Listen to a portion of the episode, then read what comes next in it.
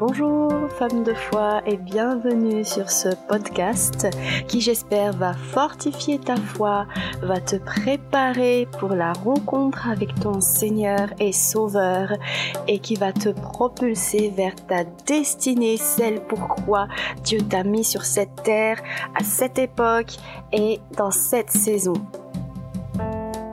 Nous sommes donc arrivés à notre avant-dernier épisode de la série euh, destinée que j'ai nommé Écris la vision, que ceux qui ont des oreilles entendent ce que dit l'Esprit.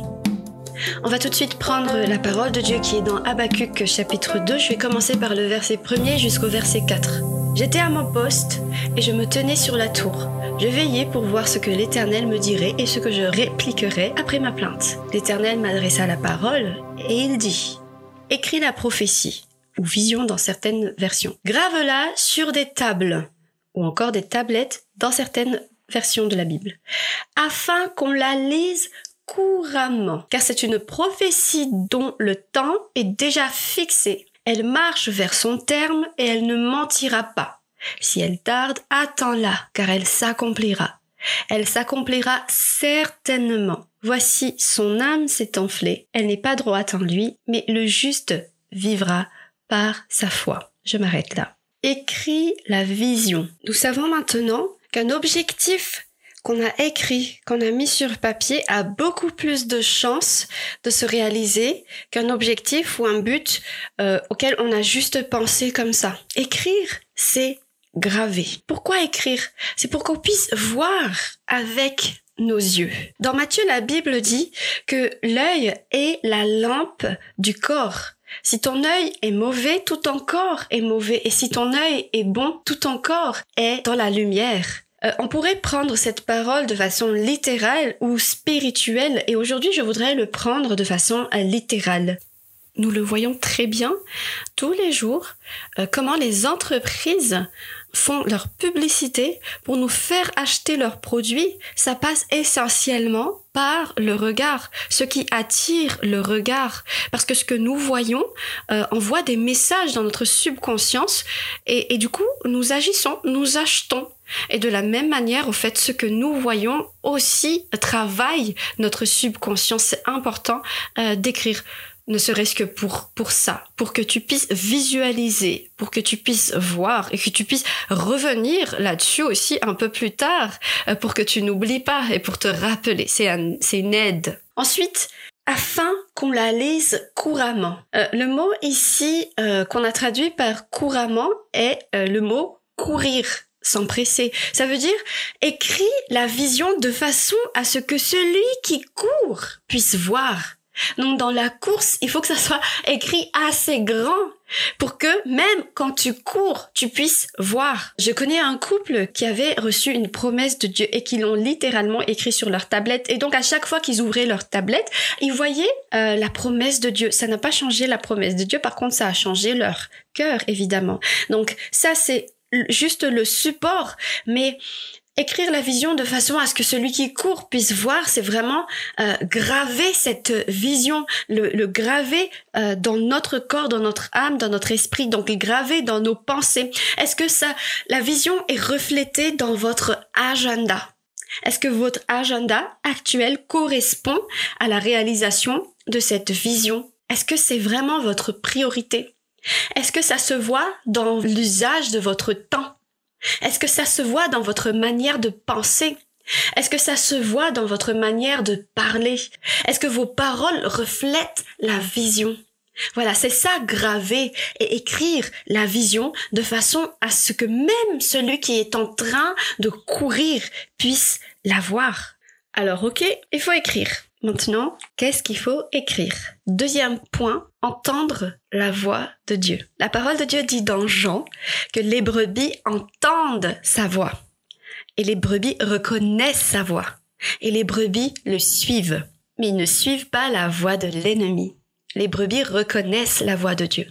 Ici, dans Habakkuk, euh, le prophète, il dit, je me tiens à mon poste, je me positionne pour voir ce que l'Éternel va me dire. Tu dois te positionner et s'attendre à ce que Dieu te parle, parce que Dieu parle à ses enfants. Croire que Dieu va te parler et pas seulement croire, mais s'attendre à ce qu'il parle. Positionne-toi pour recevoir quoi écrire sur tes tablettes, pour recevoir quoi écrire dans ton agenda, pour recevoir la vision, la destinée. Hébreu chapitre 10, à partir du verset 6, c'est pourquoi le Christ en entrant dans le monde dit tu n'as voulu ni sacrifice ni offrande, mais tu m'as formé un corps. Tu n'as agréé ni les holocaustes ni les oblations pour le péché. Alors j'ai dit, me voici, je viens, selon ce qui est écrit de moi dans le livre, pour faire, ô Dieu, ta volonté. Tu n'as voulu ni sacrifice ni offrande, mais tu m'as formé un corps. Pour réaliser la destinée de Jésus sur terre, pour réaliser ce qui est écrit de lui dans le livre de Dieu, Dieu lui a donné un corps. Dieu a formé un corps.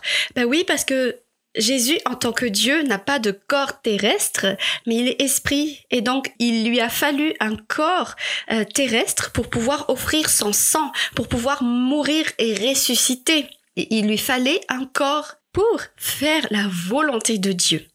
Ce passage est en réalité écrit dans Psaume 40, verset 7. Tu ne prends plaisir ni aux sacrifices ni aux offrandes, mais tu m'as creusé les oreilles. Tu ne me demandes pas d'holocauste ni de sacrifice pour le péché. Alors j'ai dit, me voici, je viens avec le rouleau de livres qui est écrit pour moi. Pour faire la volonté de Dieu, Dieu a donné à Jésus un corps. Et pour faire sa volonté, Dieu t'a creusé les oreilles pour que tu entendes. Cela implique que tu ne peux absolument pas faire la volonté de Dieu si tu n'entends pas la voix de Dieu. Et dans Jean chapitre 10, la parole de Dieu dit clairement que les brebis entendent la voix de Dieu. Ce n'est pas une option pour nous, au fait. C'est un cadeau que nous devons prendre, que nous devons saisir. C'est un cadeau que Dieu nous fait, que nous devons saisir. Je ferai un podcast une autre fois sur le sujet, mais je dirais juste entendre la voix de Dieu n'est pas forcément une voix audible, mais ça peut être par des pensées, ça peut être par des visions, ça peut être par des rêves, ça peut être par la bouche euh, de quelqu'un, et bien évidemment par la parole de Dieu. Mais en tout cas, Dieu parle et nous avons besoin d'entendre Dieu pour pouvoir écrire cette vision, pour pouvoir marcher euh, dans cette euh, vision. Troisièmement, la ferme assurance, la foi que ce que tu as reçu de Dieu va certainement se réaliser. La foi, c'est adhérer. Ça veut dire que mon corps, mon âme, mon esprit tout en moi sont d'accord, unis pour adhérer à ce que je crois. C'est une foi ferme en ce Dieu fidèle, fidèle à sa parole parce qu'il est attaché à sa parole et sa parole c'est lui-même. S'il dit une chose, c'est que c'est vrai.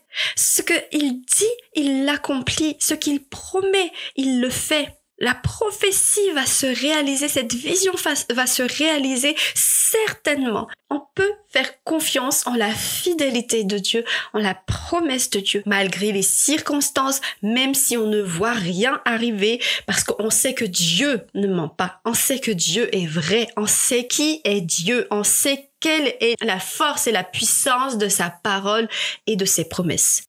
La quatrième chose, c'est la paix, le calme, la patience. Être patient ne veut pas dire être passif. Dans le podcast Ici et maintenant, j'avais donné deux exemples. L'impatience serait de fixer la montagne et d'abandonner parce que c'est trop grand. La patience, c'est juste d'accomplir ce qu'on doit accomplir aujourd'hui. Avoir en tête la vision, savoir que la vision c'est déplacer toute la montagne, mais je fais aujourd'hui ce que je dois faire. Aujourd'hui, la patience c'est d'accomplir juste ce que je peux faire pour la journée. J'avais donné aussi l'exemple du jardinage. Euh, la patience c'est quand, quand tu as semer la graine, tu attends que la graine pousse. L'impatience, ce serait de s'inquiéter, de déterrer la, graine pour voir si, si ça a marché ou pas. La patience, en fait, c'est de d'enlever les mauvaises herbes, d'arroser juste ce qu'il faut pour la journée. La patience. Il y a quelque temps, j'ai été interpellée par le psaume 131 et j'avais compris au fait que la peur, l'agitation, c'est orgueilleux. Je m'explique. Il est écrit, L'Éternel mon cœur ne s'enfle pas d'orgueil. Je n'ai pas de regard hautain, je ne cherche pas des grandeurs, je n'aspire pas aux choses trop élevées pour moi. J'impose à mon âme le calme et le silence, comme l'enfant sevré dort tranquille auprès de sa mère, tel l'enfant sevré, tel est mon âme. Israël, mets ton espoir en éternel, dès maintenant et pour toujours. J'avais compris au fait que l'orgueil, c'est de s'agiter et de ne plus faire confiance en Dieu. Et il le dit ici dans Habakkuk. Voici, son âme s'est enflée, son âme est orgueilleux, mais le juste vivra par sa foi. Quand on s'agite, quand on se tourmente, quand on s'inquiète, au fait, c'est comme de l'orgueil. C'est à toi de dire à ton âme, comme ici, de se calmer. J'impose le calme et le silence à mon âme. En vrai, ton âme ne va pas le faire toute seule. Tes pensées ne vont pas le faire d'elles-mêmes. C'est à toi d'imposer le calme et le silence. Dans cette attente, pour avoir la patience, nous devons nous positionner. Nous devons être intentionnel. J'impose le calme et le silence à mon âme. D'ailleurs, pour entendre la voix de Dieu, nous avons besoin de faire taire notre âme qui veut s'agiter, qui veut crier sa crainte, mais c'est à nous de lui imposer le calme et le silence. Comme à l'image du psaume 131, des fois on se, on est en train de se débattre entre les bras de Dieu, alors qu'on est déjà dans les bras de Dieu. C'est comme un enfant, il a, il a très mal et, et, et on le prend dans, dans, dans les bras, mais il continue à se débattre parce qu'il a mal. Mais au fait, c'est à nous d'avoir la foi que dans les bras de Dieu, on peut s'apaiser. Et là, on peut écouter. J'impose le calme et le silence à mon âme. Ésaïe, chapitre 26. La parole de Dieu dit qu'à celui qui est ferme dans ses sentiments, tu assures la paix, une paix parfaite, parce qu'il se confie en toi. Confiez-vous en l'Éternel à perpétuité, car l'Éternel, oui, l'Éternel est le rocher des siècles. Être ferme dans ses pensées, ici c'est être ferme dans ses pensées, dans ses dispositions, dans ses desseins, dans ses sentiments. Quand tu imposes le calme et le silence à ton âme, tu es ferme dans tes dispositions. Tu auras la paix de Dieu. Et la parole de Dieu dit dans Psaume 34, verset 14, recherche la paix et poursuis-la. Si la parole de Dieu dit recherche et poursuis, ça veut dire que c'est un but, c'est une vision, c'est un objectif que Dieu nous lance. Parce qu'il y a un vide en nous que nous cherchons à remplir par beaucoup d'autres choses, par l'agitation, par euh, l'achat compulsif, par les amitiés, par les relations, par, par plein de choses, par, juste par le téléphone, alors que ce vide-là doit être rempli par la paix de Dieu pour que nous restions dans la patience, dans la foi, dans l'attente active de la réalisation des promesses de Dieu, de la destinée. Le cinquième et dernier point que je veux aborder, c'est écouter comme un disciple. Ésaïe 50, la parole de Dieu dit L'Éternel, le Seigneur m'a doté d'un langage de ses disciples pour que je sache fortifier par la parole celui qui a battu. Il me réveille chaque matin, il dispose mon oreille à l'écouter, comme écoute les disciple. Oui, le Seigneur, l'Éternel m'a ouvert l'oreille et je n'ai pas résisté, je n'ai pas reculé. Dans le mot disciple, il y a le mot discipline. Écoutez, Dieu, ça s'exerce. Oui, Dieu, il a fait sa part. Il est encore redit dans ce, dans ce passage que Dieu nous a ouvert l'oreille.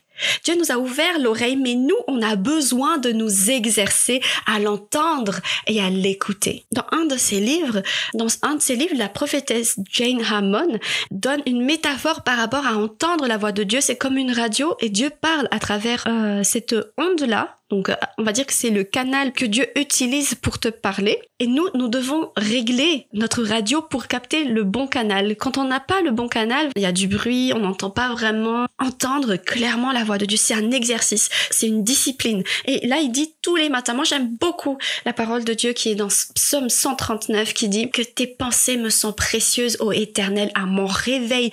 Euh, mes pensées sont encore remplies de tes pensées. À partir du moment où j'ai pris conscience de tout ça, ça fait des années, je me réveille toujours avec une pensée de Dieu. Toujours tous les matins. Je dis pas que je, que je suis parfaite à, écouter Dieu, mais je m'exerce. C'est une discipline que je suis prête à faire et que j'ai fait et que je te conseille vraiment de faire.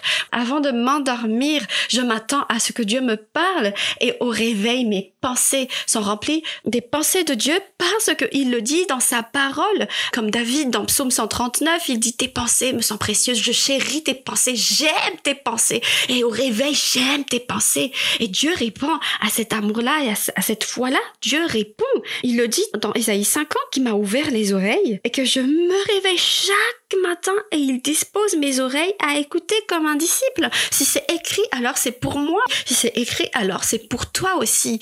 Alors oui, tu peux t'exercer à entendre la voix de Dieu tous les jours dans ta marche avec Dieu. C'est pas une option. On doit entendre la voix de Dieu. Il veut qu'on l'entende. Donc voilà, il y a beaucoup à manger sur le podcast d'aujourd'hui.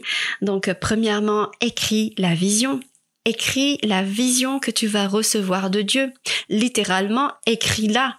Mais écris-la aussi dans ton agenda, écris-la dans ton quotidien, écris-la dans tes priorités, écris-la dans ta parole, dans tes pensées, dans ton âme, de façon à ce que ça soit tout le temps visible pour toi, que ça soit une ligne conductrice pour ta vie. Et puis deuxièmement, attends-toi, positionne-toi pour recevoir euh, la vision de la part de Dieu, parce que Dieu promet et Dieu le dit qu'il parle vraiment. Troisièmement, la foi, parce que cette promesse va se réaliser certainement, parce qu'il est Dieu et il ne ment pas. Positionne-toi dans la foi. Et quatrièmement, la paix, le silence, le calme. Impose le calme et le silence à ton âme. Repens-toi de l'orgueil, de l'inquiétude, l'agitation, mais que tu puisses vraiment te reposer en Dieu. Recherche la paix et poursuis la paix. C'est une vision, c'est un objectif que Dieu te lance. Et ensuite, écouter Dieu, c'est une discipline, c'est un exercice. Il t'a ouvert les oreilles, mais exerce-toi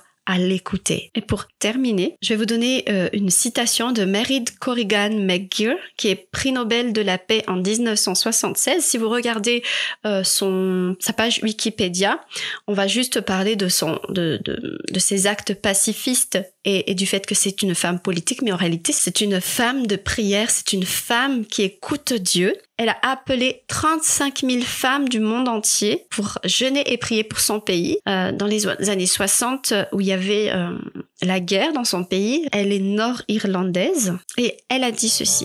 Écoutez Dieu, peut-être plusieurs heures par jour pendant que vous vaquez à vos occupations. Vous serez bien vite capable d'entendre sa voix au milieu de la vôtre. Soyez bénis et bon exercice les filles. À la prochaine.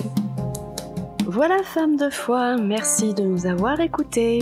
N'hésite pas à t'abonner à nos podcasts et à les partager. Nous sommes également disponibles sur les réseaux sociaux Facebook et Instagram. Tu peux nous écrire si tu as des suggestions, si tu as des questions ou si tu as besoin de prière. Je te souhaite une excellente journée ou une bonne nuit si tu m'écoutes avant de dormir. À bientôt sur Femme de foi.